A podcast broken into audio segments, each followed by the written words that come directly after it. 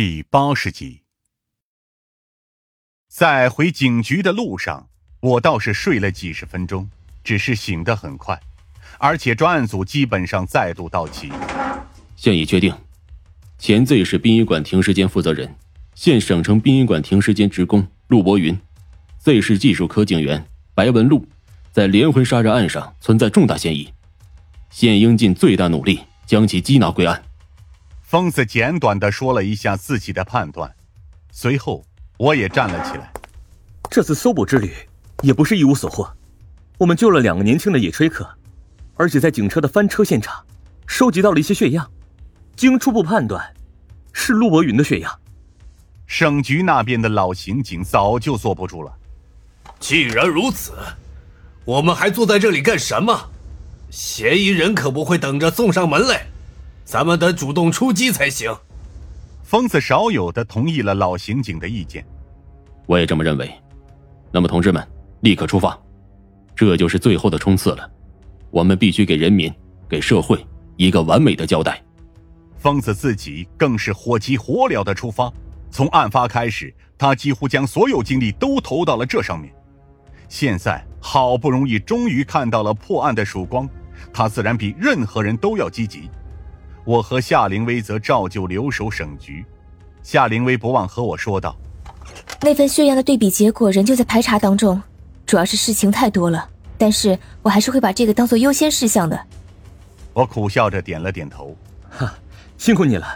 现在想来，我才是专案组里出力最少的那个。”夏灵薇立刻摇了摇头，转而认真的看着我：“不用这么说，我们都知道你才是这个专案组的核心。”目前为止，大多数线索和前进的方向基本上都是你给出的，甚至于张萌萌那边能够翻案，也是你的功劳呀。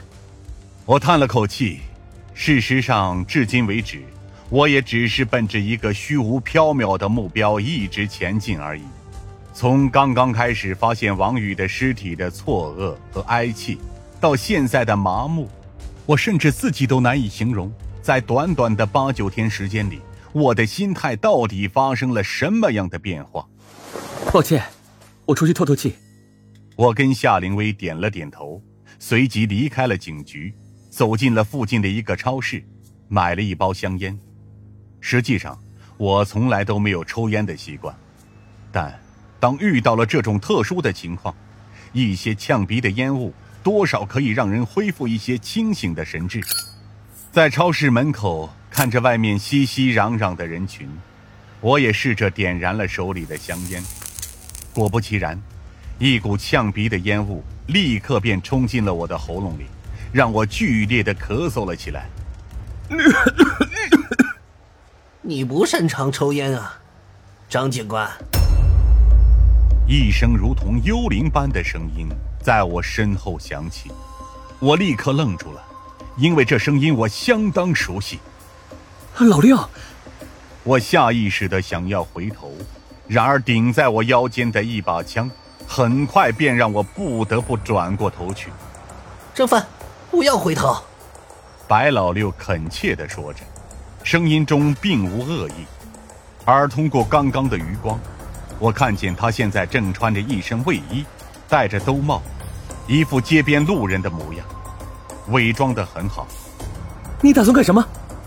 我深吸了一口气，沉声说道，而白老六的声音则透露着一股哀伤：“跟我去一个地方吧，到了那里，我再告诉你事情的原委和真相。”我实际上别无选择，当枪口对准我的腰间之时，我就只剩下一条路可选。当然，我也可以拒不妥协。白老六可能会杀我吗？我不知道。但我很确信自己想要知道他的用意。别再一错再错下去了，我沉声说道。现在回头还来得及。白老六在背后看着我，声音似乎充斥着一股哀伤。不是对错的问题，事情可能根本不是你想象的那样。跟我来吧，求你了。我凝望着面前熙熙攘攘的人群，实际上。并没有人能注意到这里的异样，他们当然也看不见那对准我的枪口。最终，我又深吸了一口气。那样的话，就带路吧。